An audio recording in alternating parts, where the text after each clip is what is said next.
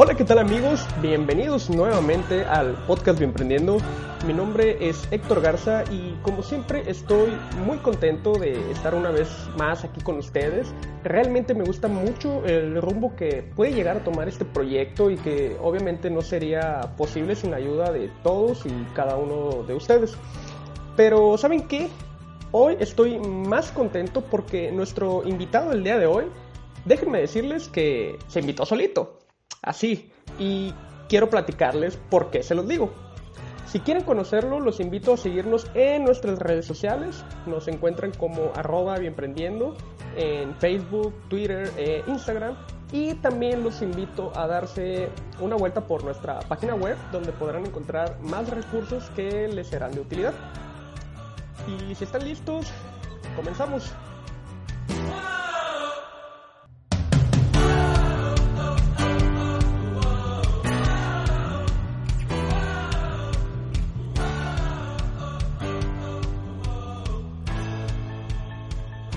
Bueno, como ya les anticipé, nuestro invitado tiene una muy buena historia de bioemprendimiento y quiero presentarles en esta ocasión a Daniel Rodríguez Chamorro. Él es director de 3D Mall, es una empresa que fabrica modelos moleculares con impresión 3D. Así que muchas gracias por estar aquí, Daniel, y, bienvenido. Ah, hola, buenas tardes, mucho gusto bueno, este, ahora déjenme eh, decirles por qué Daniel se invitó solo a Bienprendiendo. Resulta que el pasado lunes recibí un mensaje de Daniel en mi bandeja de Facebook y el mensaje decía, yo también quiero compartir mi historia, ¿cómo le hago? Y la verdad es que es un mensaje que me motivó mucho, mucho, mucho y en verdad me hace sentir que este proyecto está impactando y puede impactar a más y más y más eh, bioemprendedores.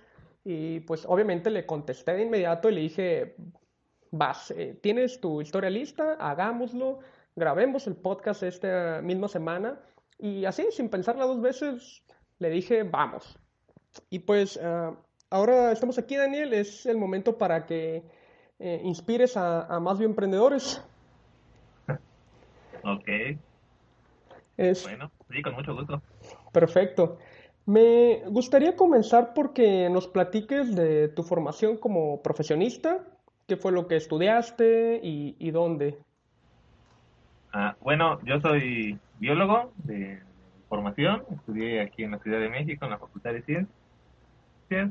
Después fui a hacer mi maestría en el Instituto de Biotecnología allá en Cuernavaca y luego regresé de nuevo a la ciudad para hacer mi doctorado en el Instituto de Fisiología Celular y Muy bien, este, cuéntanos un poco más de, de 3D Mall. Eh, ¿Quieres, eh, bueno, quiénes participan? ¿Lo estás haciendo tú solo? Eh, tómate el, tiempo necesario para hablarnos de, este proyecto que tienes. Sí, bueno, 3D Mall pues, tiene cuatro años, cinco años, cinco años. Este, la verdad es que desde que yo estaba en el doctorado, eh, el emprendimiento siempre me ha llamado. Eh, justo cuando estaba como a la mitad del doctorado, eh, pues entre que vas aprendiendo cada vez más cosas, este, me acuerdo que teníamos la intención de producir enzimas recombinantes, este, enzimas de recepción, polimerasas, lo clásico. Y llegué hasta, hasta comprar unos, este, unas cepas de bacilos para producir la, una enzima de restricción, para de, ahí clonarla y eso. Y pues bueno, yo desde ese entonces tenía la idea de que eh, lo podía como llevar a la par de mi doctorado. Este, ya la verdad es que cuando ya empecé a hacer como todo lo que necesitaría, ¿no? toda la infraestructura, este, pues cuando estás en un instituto, pues se te hace fácil, ¿no? Agarrar el equipo a, ¿no? Te van a prestar el equipo B, pero pues cuando ya estás por fuera, híjole. Entonces, bueno, desde ahí, eh, pues fue como la primera vez y dije, ah, bueno, pues esto sí requiere mucho más recursos que infraestructura, que en este momento no tengo forma de obtenerlo. Y ya después, pues al término justo de mi doctorado, eh, eh, mm, pues yo que seguí, seguía queriendo emprender, pero pues con algo que estuviera como al alcance de mis posibilidades eh, pues económicas en ese entonces, ¿no? Entonces surge la idea de, pues em, estaba dando clases y surge la idea de esto de los modelos. A mí siempre me ha gustado pues, jugar, ¿no? Con, con modelos didácticos. Y pues también cuando alguno que otro que tenía y que llevaba mis clases, pues veía que a los chavos les gusta, ¿no? sobre todo, bueno, a mí mi pasión o lo que siempre me ha gustado pues son las proteínas, ¿no? Las estructuras de proteínas y... Ah, ah, o sea, algo que les enseñe de verdad la complejidad y lo asombroso de la estructura es lo que siempre he querido hacer, ¿no? Entonces, cuando veía los modelos de las estructuras y esto que ya hay comerciales, pues sí me, me espantaba, ¿no? Me acuerdo que, no sé, el, DNA es muy famoso, el que está, el que sale en la serie esta de, de Big Bang Theory, el DNA que está en el o sea, se vale como 20 mil pesos en México, ¿no? Hacer todo esas, bueno, todas esas bolitas. Y, son solo bolitas de plástico, ¿no? Y palitos. Entonces, pues sí, o sea, ¿de dónde voy a O sea, era extremadamente caro, ¿no? Entonces, eh, de ahí pues dije, ah, bueno, pues un semestre antes había comprado una impresión 3D, también pues, siempre he andado como de aquí para allá en los hobbies, hacía robots, ¿no? Con Arduino, empecé a trabajar con Arduino y pues así me la pasaba los fines, entonces compré una impresora chiquita porque necesitaba hacer mis, carcasas para mis robotcitos y pues de ahí se, juntó entre entonces la idea de, hacer modelos baratos, este, modelos moleculares y, pues empezar como un pequeño negocio, ¿no? Así empezó, eh, entonces eh, pues todo esto iba de la mano con que pues en el doctorado mi, proteína pues, nada más sí cristalizaba, pero a baja resolución, entonces no. Es un poco feo eso porque en la cristalografía es como todo nada, ¿no? O sea, si tienes la estructura, ya la armaste, si no tienes la estructura, básicamente no tienes nada. Entonces, ya después de ya de 6, 7 semestres, porque era, híjole, ¿no? No, no, no sí era como, como difícil, entonces, pues llegó un momento pues culminante donde dije, no, necesito tomar fuerzas, o sea, ya no, ya no, pues ya no me motivaba, ya no me echaba ganas. Entonces, pues a pesar de todas las recomendaciones de todo el mundo, ¿no? La familia, de mi doctor, de, mis amigos, pues simplemente pues yo lo único que sentía pues era que ya no podía seguir eh, haciendo lo mismo. Entonces, eh, me di de baja un semestre en, eh, en el doctorado, iba en el, sexto semestre, ajá, iba a entrar al séptimo, este, me di de baja y pues me puse a hacer esto. La verdad es que, como insisto, no, eh, es una historia compleja porque no, no, no fue fácil. Yo tenía la idea, o bueno, lo que había pensado en un inicio, pues era comprar una impresora 3D así, Pro, que costaba mucho dinero, ah, mucho dinero, o sea, eh, y, y, el que me la iba a vender era, me la iba a dejar como a mes, ¿no? Pero con esa impresora sí podía hacer como los modelos de virus o proteínas muy bonitos, a colores. O sea, básicamente podía bajar cualquier PDB e imprimirlo. Eh, pero, pues afortunadamente, o sea, no se dio el, el acuerdo. Qué bueno, porque de verdad no iba a endrogar así horrible. De, todos, modos terminé drogado, pero no tanto. O sea, esta impresora costaba nueva como dos millones de pesos usada, usada y a meses me la iba a dejar en medio millón. Medio millón, ajá. Entonces, según yo había hecho los cálculos y no sé qué, no, pues tengo que vender tanto, no, pues si la saco, que no sé qué. De verdad, afortunadamente no se dio ese trato. Y entonces lo que hice fue comprar una impresora mucho más sencilla, ¿no? O sea, es otro tipo de tecnología que ah, es mucho más sencilla de usar, y, pero es mucho más barata, pero no te ofrece la obviamente la calidad de impresión de la otra, ¿no? Entonces, pues ya estaba con mi impresora bien bonita y me empecé y pues, oh sorpresa. Eh, pues la primera gran sorpresa pues es que eh, la otra impresora, insisto, nada más era, era cuestión de bajar el PDB, pues darle unos retoques así eh, y listo, mandarle a imprimir. En la otra, pues básicamente había tenía que aprender a diseñar en 3D, cosa que en ese momento pues, no sabía. Entonces, pues ya, ya te imaginarás horas ahí viendo tutoriales de YouTube y estar ahí mejorando mis habilidades para el diseño y pues así empecé porque pues obviamente no puede imprimir una proteína directa, no, no, no, no, no se puede. Entonces tenía que ingeniármelas para modificarlas. Aún así, la verdad es que las proteínas nunca pues, no se pueden imprimir, o sea, no, se puede, o sea, sí hice muchas pruebas, muchas cosas, y no. Y entonces, pues ya me decanté por empezar a hacer este virus, ¿no? El pago, el modelo del pago, el C4, del virus influenza, pues fueron los primeros eh, eh, bebés que nacieron de, de estar aquí. Este, y pues ya estuve como 3, 4 meses. Aparte, fue muy chistoso porque uno cree que pues ya nada más es, ah, sí, ya los hice y pues ya se van a vender como pan caliente, ¿no? Entonces, toda la parte de me acuerdo que hasta le había comprado unas cajas así preciosas y estaba buscando quién me imprimiera mis cajas para, ya me los imaginaba yo vendiendo en el Walmart, así agarrando como si fuera un, juego de mesa y así, sí, ¿no? Produciendo así en masa y de verdad no sé qué pensaba pues, en esos entonces, porque pues ya después lo más lógico pues es así en una cajita lo más sencilla y pues poco a poco, ¿no? Empezar viendo cómo se vende, porque aparte esa es la otra, ¿no? Muchos diseños a mí personalmente me gusta, insisto, mucho la estructura de proteínas y, lo que quería entonces hacer era que en cosas muy sencillas verdaderamente se, se viera eh, eh, el uso y la importancia de entender la, estructura de, algo, ¿no? Pero pues a mucha gente pues no le gusta nada, o sea, bueno, no le gustan esas cosas, o sea, no, es como tan profunda en eso y es como, no, a mí me gusta nada más así, no sé, una caricatura o mm. un gatito, ¿no?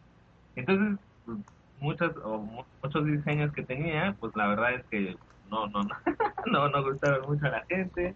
Y, y así, y ya después uh, me metí, bueno, pues como para complementar la impresión 3D, pues me metí algo de, de, de sublimación y pues empecé a hacer pues objetos más cotidianos, ¿no? Taza, termo, ese tipo de cosas y entonces igual me tuve que meter al diseño gráfico, cosa que no sabía tampoco pues, hacer diseños bonitos. Y te digo que pues esa fue como la historia. Y pues ya me iba a vender, este, hasta puse, compré un dominio, puse la tienda en línea, ¿no? todo como intentando así que uno pone en el mercado algo y pum, ¿no? El éxito de siempre. Y pues son cosas que, no, bueno, no necesariamente pasa así, ¿no? Hay muchas cosas que, pues estas cosas de mercadotecnia, de publicidad, de estar ahí insistiendo con los clientes, que la verdad nunca me ha gustado y pues tienes que empezar a hacer. Oye, pues... no, sí, muy bien. De hoy, pues eh, tuviste que meterte a, aprender muchos temas nuevos, o sea, como lo dices, o sea, de, diseño, sublimación, o sea, temas totalmente ajenos a lo que había sido, había sido tu carrera, pues entonces y, aparte, pues la decisión que tomaste de, dejar el doctorado mm, ese semestre, pues imagino que no fue pues nada fácil, ¿no? Sí, bueno, y, también, exacto, desde el punto de vista económico, pues dejar de tener la beca, te das de baja, y de verdad, o sea, esa fue, creo que fue la, pues, tal vez igual una de las experiencias más grandes que tuve, ¿no? O sea, pues uno, pues o sea, desde que yo salí de la licenciatura, pues con la beca y de maestría y doctorado, que fueron como mis primeros salarios si se puede llamar, pues de verdad a uno se le hace fácil lo sencillo que es tener 10 mil, 12 mil, pesos al mes, ¿no? Hagas o no hagas, ahí va a estar, ¿no? O sea, de alguna forma te da cierta seguridad que cuando los dejas de tener y te das cuenta de que conseguir esos 10, 15 mil pesos a través de vender, úchalas, ¿no? de verdad te cambia completamente el paradigma y, y, y, valoras, o sea, lo que significa tener ese dinero, porque lo que significa tener en trabajo ese dinero es, muchísimo. Sí. O sea, todos, bueno, yo después, o sea, la verdad es que es algo que me cambió la vida, porque ya después, hablando con los compañeros, que regresé al doctorado, de verdad lo vemos muy fácil, ¿no? Y muchas veces hasta nos quejamos de, no, pues nos pagan bien poquito, ¿no? Este, no, que cómo. Pero, híjole, ¿no? O sea, comparado, insisto, con, pues, tristemente con cómo está la situación en, el país, en los salarios están bajísimos, después cuando ya me integré a la vida profesional, o sea, de verdad es un privilegio.